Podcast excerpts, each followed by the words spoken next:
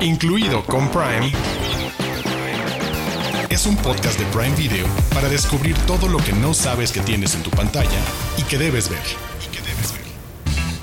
Bienvenidos y bienvenidas a Incluido con Prime, un video podcast con recomendaciones para ver en Prime Video. Yo soy Diana Su y junto con mi querido Arturo Aguilar les traemos un episodio lleno de comedia, de soltería, de béisbol, de acción, de balazos y de stunts. Así es, hola Diana Su, no les estamos mintiendo de todo eso porque Va a ver cómo lo vamos a aterrizar. Les vamos a hablar de la tercera temporada de Cómo sobrevivir soltero. También la llegada, el estreno del documental Reggie sobre Reggie Jackson, un beisbolista muy famoso. Vamos a hablar de las tres películas de John Wick, Keanu, Keanu bebé, Keanu querido y acción de la mejor que he visto en los últimos años. En verdad, creo que John Wick se convirtió en un referente de las películas de acción y de los personajes. Y por ahí nos iremos este episodio. Iba a decir esta semana, pero pues lo pueden escuchar en cualquier momento. Y en un pequeño homenaje al, al, gran actor mexicano Ignacio López Tarso, que falleció recientemente, pues les queremos compartir algunas películas que pueden ver en el catálogo de Prime Video. A todos los que nos están escuchando, los invitamos a darse una vuelta en el canal de YouTube de Prime Video MX, porque ahí van a poder disfrutar este podcast en video. Todos nuestros episodios están eh, en la playlist de Incluido con Prime, así que pues sí les recomendamos que vayan porque se van a divertir un poco más, van a poder ver nuestros fondos, nuestras sonrisas, cómo nos brilla la cara, cómo empezamos a sudar y demás cosas. así que comencemos. Los de casa. Los de casa. Títulos originales y exclusivos de Prime Video. Los de casa. Vamos con lo primero que es cómo sobrevivir soltero, porque este 22 de marzo estrenó ya la tercera temporada de esta serie que mezcla comedia, comedia, humor negro con drama creada por los hermanos Emiliano y Sebastián Zurita. Pues básicamente se trata sobre un grupo de amigos que están intentando encontrar el amor en tiempos modernos, cada uno con sus respectivos contextos y circunstancias. Y pues yo de entrada sí quería reconocer, reconocerle a esta serie que está llegando a su tercera temporada como comedia mexicana.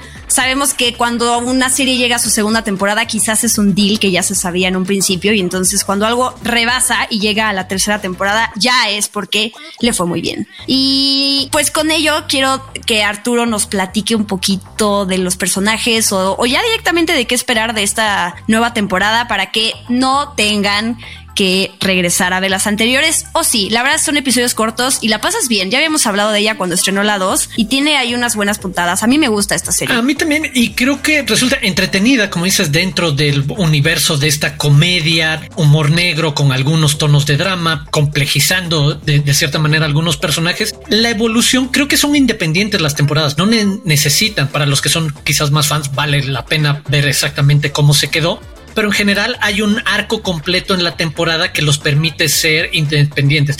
Y creo que lo que vemos es, es esa evolución de lo que pasa cuando hay un intento por arreglar nuestra situación amorosa, sentimental y que en una etapa juvenil pues viene con un montón de metidas de patas y viene con un montón de experiencias de todo tipo que en la segunda temporada sabemos que también tenía que ver con el duelo, pero creo que hablando ya de la tercera es qué pasa cuando decides enfrentar frontalmente el problema que tienes y decir, pues voy a ir a terapia como para poner esto en contexto y entenderlo mejor y intentar lo demás. Y la respuesta es quizás recurrir a una reacción todavía más adolescente y que te mete en más problemas y que reincides con tus exes de no. Los lugares comunes que todos aprendemos de diferentes maneras de no, con los exes no, sabes? ah, bueno, pues veamos a Sebastián Ibarra meter la pata al respecto cuando justo estás queriendo intentar mejorar es cuando probablemente también metas un cometas un montón de equivocaciones. Por ahí creo que se, se mueve eh, esta tercera temporada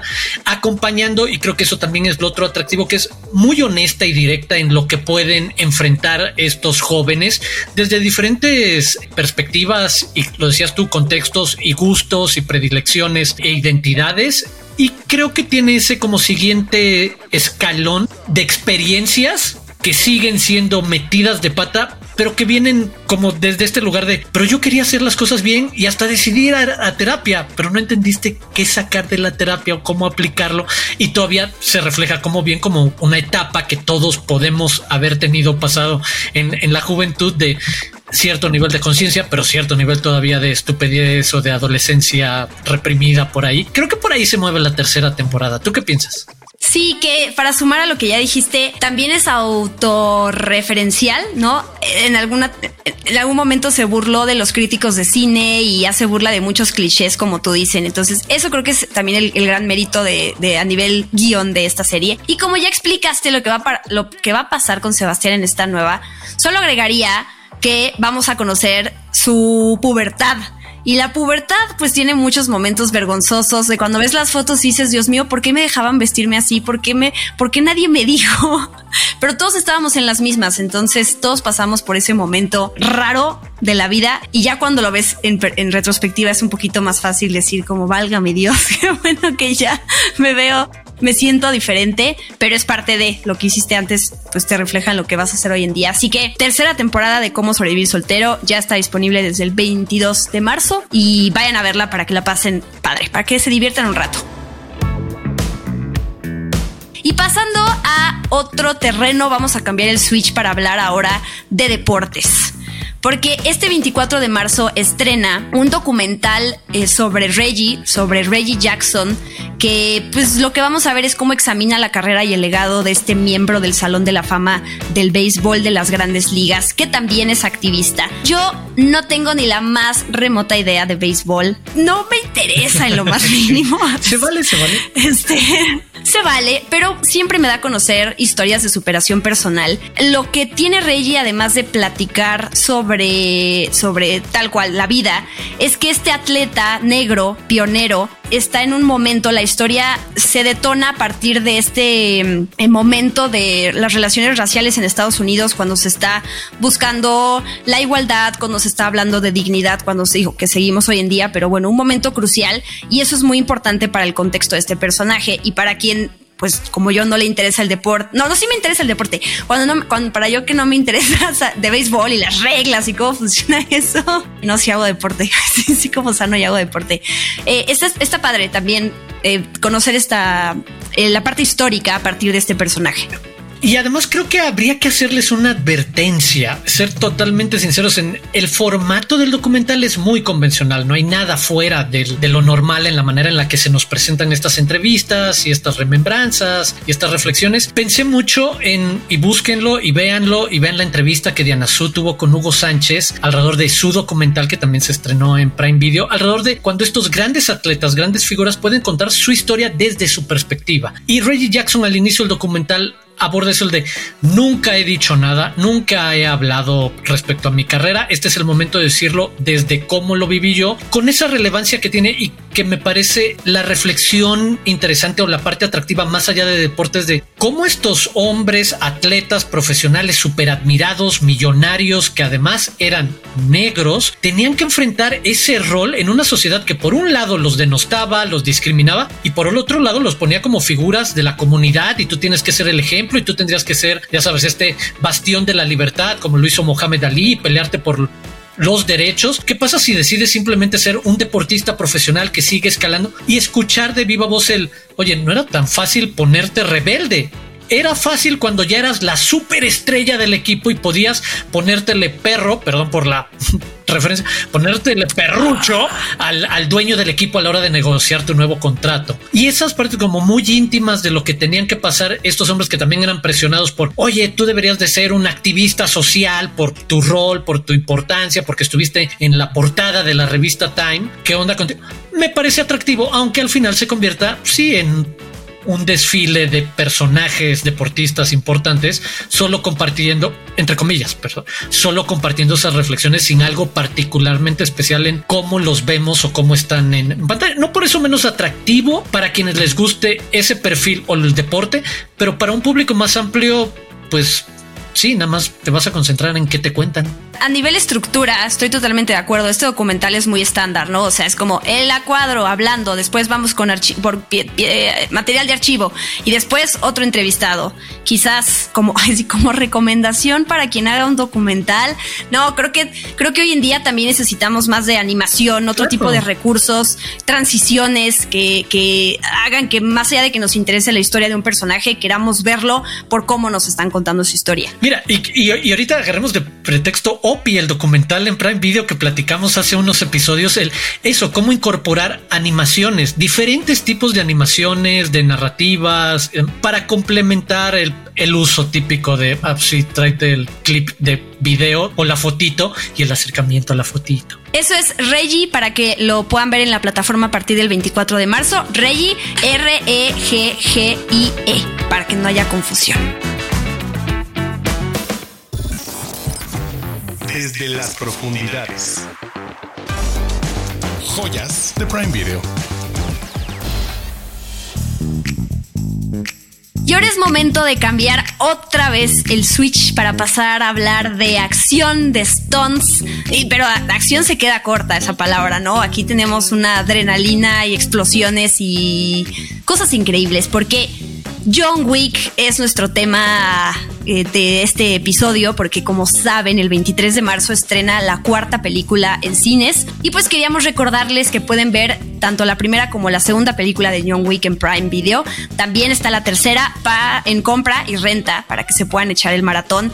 Aquí vamos a hacer un resumen de en qué acaba la tercera película para que estén listos para poder ir a disfrutar esta nueva película pues de John Wick al cine. Sí voy a hacer un repaso de años, directores, de qué se trata, porque no sé si hay alguien en esta vida que no conozca a John Wick. Híjole, si no, está a punto de recibir una increíble sorpresa gracias a Prime Video con en verdad una reinterpretación. Y lo decías tú, acción no le hace justicia, redefine un poco el uso del término película de acción para esta nueva etapa moderna, lo que puedes hacer con las típicas coreografías, e incluso lo que puedes hacer con la premisa de la película, lo que va a provocar este vendaval de acción y golpes y, y mucho más, es muy particular y es muy único. Creo que también es otro factor que engancha muchísimo con la saga, el saber cómo inicia John Wick en ese lejano 2014. La primera película costó alrededor de 20, 30 millones de dólares y recaudó casi el triple. Y a partir de ahí, que bueno, tampoco es demasiado, pero sí para hacer una película que tenía quizás una proyección diferente a nivel taquilla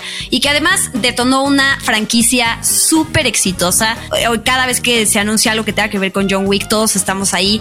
Todavía no se ha confirmado de forma oficial la quinta película, no sé si haya, ya vamos a ver, dependiendo de cómo acabe la cuarta, pero ahí viene un spin-off que se va a llamar Valerina con Ana de Armas y sobre todo viene la serie de The Continental, que ya habíamos dado la noticia en este podcast, sobre este personaje eh, que se llama Winston Scott, cómo llegó a manejar este hotel y que eh, pues nos va a dar otro contexto que tiene que ver con estos asesinos seriales y, y, pues toda esta este grupo de sicarios y de acción que hay detrás. Algo muy importante que tiene que ver con John Wick, para quienes no sepan de John Wick, son los perritos, porque a partir de un perrito detona toda la violencia, acción, venganza del personaje principal. La venganza por el amor a un perrito. Platica tú, platica tú, te cedo la palabra. Es precisamente algo tan sencillo como eso, pasado además curiosamente, ¿no? En una historia real, digo, reinterpretada y llevada, como dices, a esta parte de asesinos a sueldo y sicarios y demás. Pero, ¿qué pasa cuando un Navy SEAL o alguien súper preparado y capacitado con las armas y para matar y asesinar, le matan a su perrito? Y todos sabemos que, por Dios, la relación que tenemos con nuestras mascotas hoy en día es más claro que nunca que es mucho más que una mascota y que sí hay un trauma y un sufrimiento y que podríamos ponernos en los zapatos de que si alguien matara a nuestra mascota favorita y tuviéramos las capacidades y habilidades de un asesino a serie a sueldo como lo es John Wick, probablemente reaccionaríamos como él. Pero desde este lugar muy empático, sencillo, sobre además una de las cosas, de nuevo, entendiendo que son muy importantes, pero más X del planeta, así como el de le mataron el perrito a este cuate, ¿sabes? El de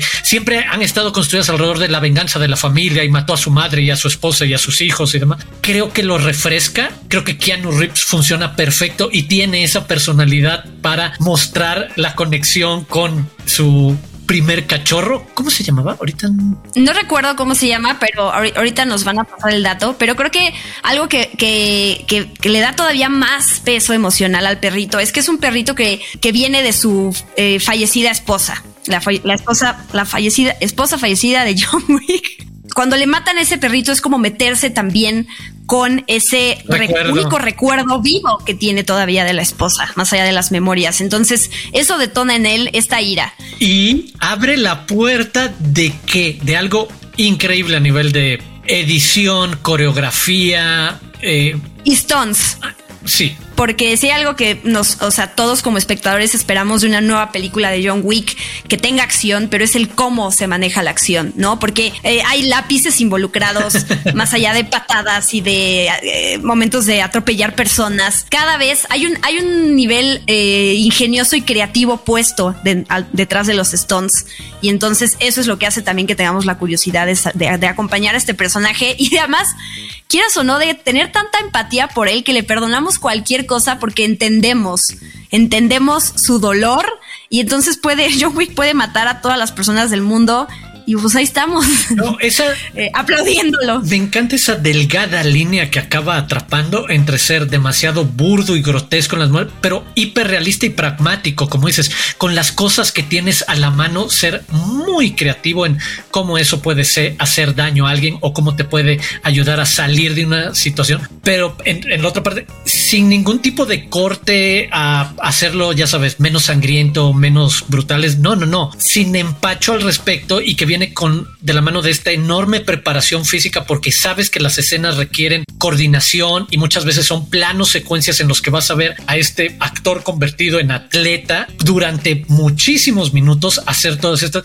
y que se complementa con juegos de edición y otras cosas. Me parece muy entretenido como producto de entretenimiento enormemente atractivo por lo que dices, por su construcción más empática hasta que sea la defensa de bueno, la venganza de su querida mascota lo que nos permite darle luz verde de haz lo que quieras, vas, en serio, atáscate como nunca antes.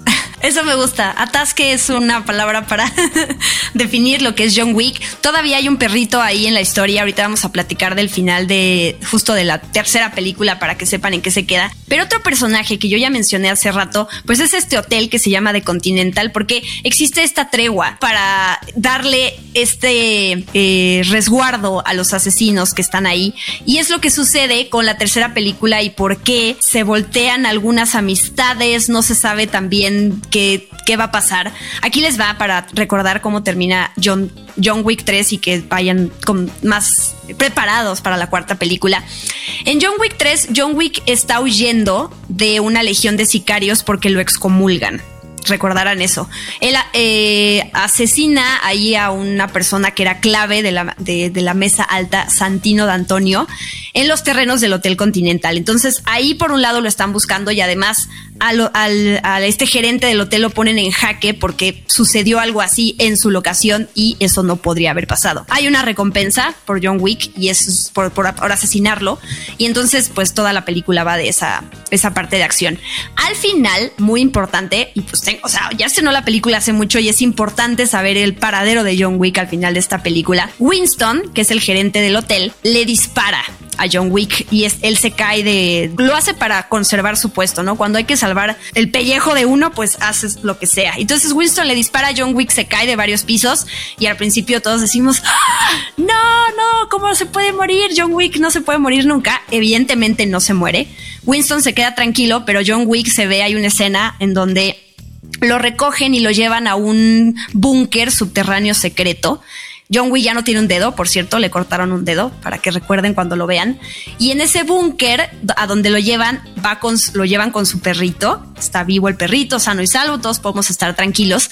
Y ahí se encuentra con Bowery King, que es el personaje de Lawrence Fishburne, que se supone que ya había muerto. Y como los dos, pues tienen esta ira de hecho, así termina la película. Lawrence Fishburne le dice a Keanu Reeves, estoy muy enojado. ¿Y tú? Entonces él le dice, yes. Y se termina la película. Lo que te da a entender que van a hacer una mancuerna porque los dos están enojados con esta High Table, que es la que siempre está detrás de toda la ira de los personajes. Entonces, pues ese es el resumen. Ahí todo lo que necesitan saber, un dato extra y que tiene que ver con ese final precisamente. Para Bellum, el título viene de una frase latina que es de dos partes. La parte para Bellum se traduce como prepárate para la guerra. Ya sabemos lo que va a pasar, lo que se viene. Yo no entiendo cómo los demás en el mundo de John Wick no han entendido que con John Wick no te puedes meter porque vas Gente a salir muerto. Gente tonta. Exacto.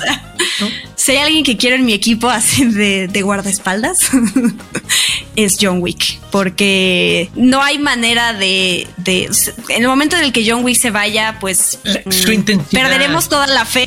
Su intensidad slash necedad por hacer las cosas, si es como el de no, no lo quieres encima, no lo quieres en tu contra, nunca se va a cansar, nunca va a parar, ¿sabes? Es, es lo peor que te puede pasar. Y sabes qué, digo, ya es algo que viene ligado al personaje, pero creo que sí es muy importante resaltar que es Keanu Reeves, porque John Wick no sería nada sin Keanu Reeves. Y Keanu Reeves además es, o sea, es este personaje con, sí, es un super badass y no te metes con él, pero también, eh, o sea, emana como esta parte también de, de ternura, de hombre bueno, responsable y de, no sé, como, no puedo decir que hace bien las cosas porque mata a mucha gente, pero, pero sí es este tipo que, que quieres estar de su lado. Y como él, el cómo se ha adueñado de ese personaje. De hecho, cuando estrenó la más reciente película de, Matrix, que fue como este regreso al, universo después de tanto tiempo de Matrix, salieron algunos adelantos de la película y se veíamos a Ken Reeves con su con el cabello largo, con el bigote, con la barba, con todo y todo el mundo dijo, pero es que es, John Wick.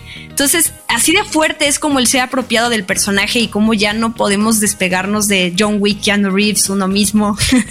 A mí me parece que es uno de los ejemplos más interesantes de esos buenos actores que se han convertido en algo más y que esa persona muy particular permea la simpatía de los personajes sin que nos importe realmente el personaje, porque nos cae bien, resulta simpático Keanu Reeves como persona slash actor y ya eso se convierte como en el de sí, quiero ver lo que haga. Ah, que te has clavado en acción y te has convertido como en un nuevo reset del héroe de acción. Qué padre. Pero ya viene como en ese extra que no tiene que ver necesariamente con John Wick.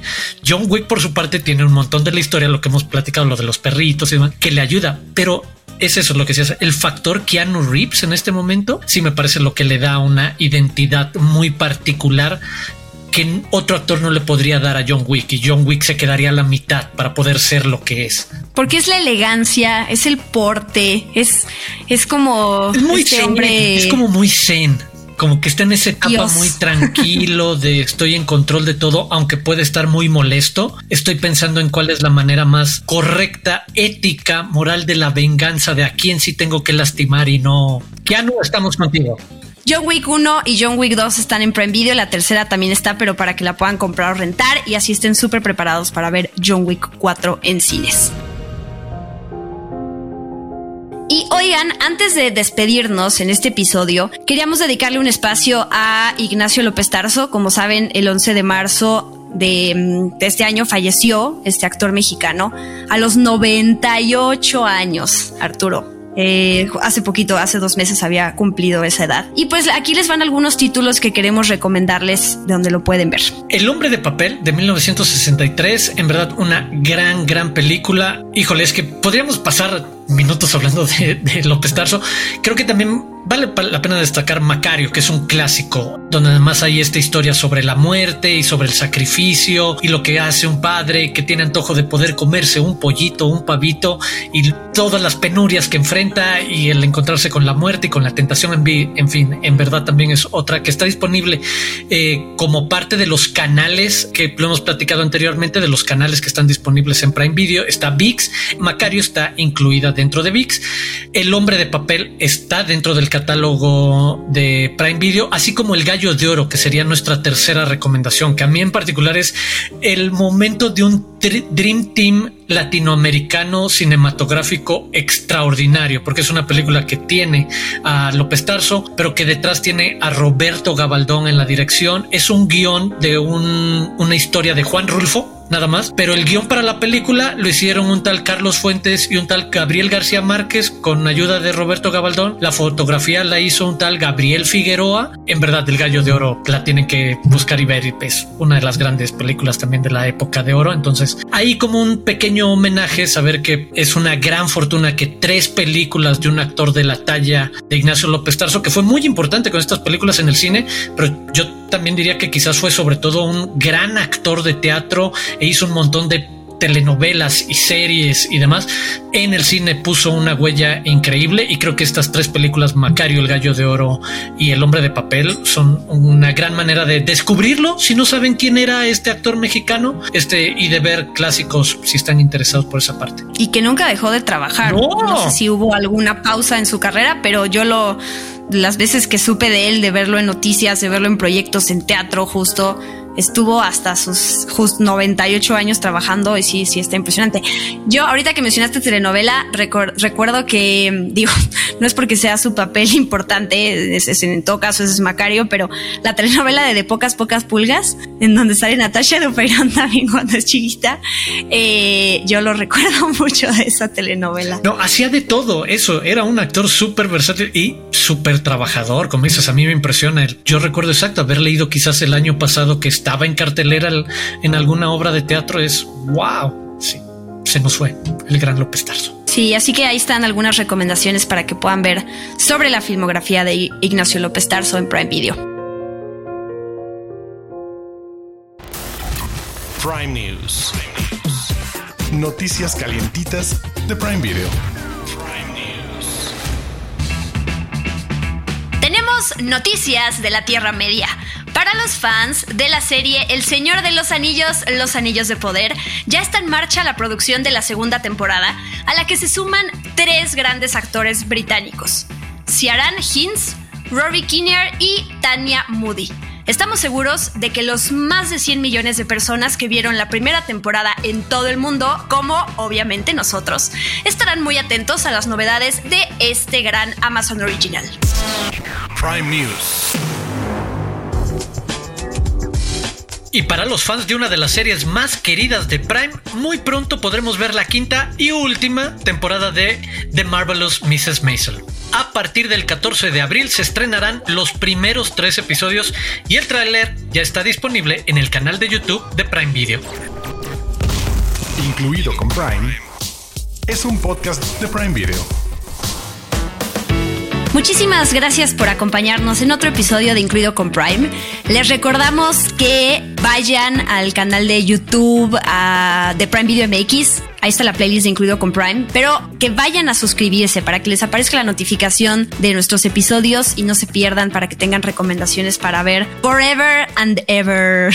Muchas gracias, Arturo. Gracias a ti. Déjennos amor y comentarios ahí en la playlist de, incluido con Prime.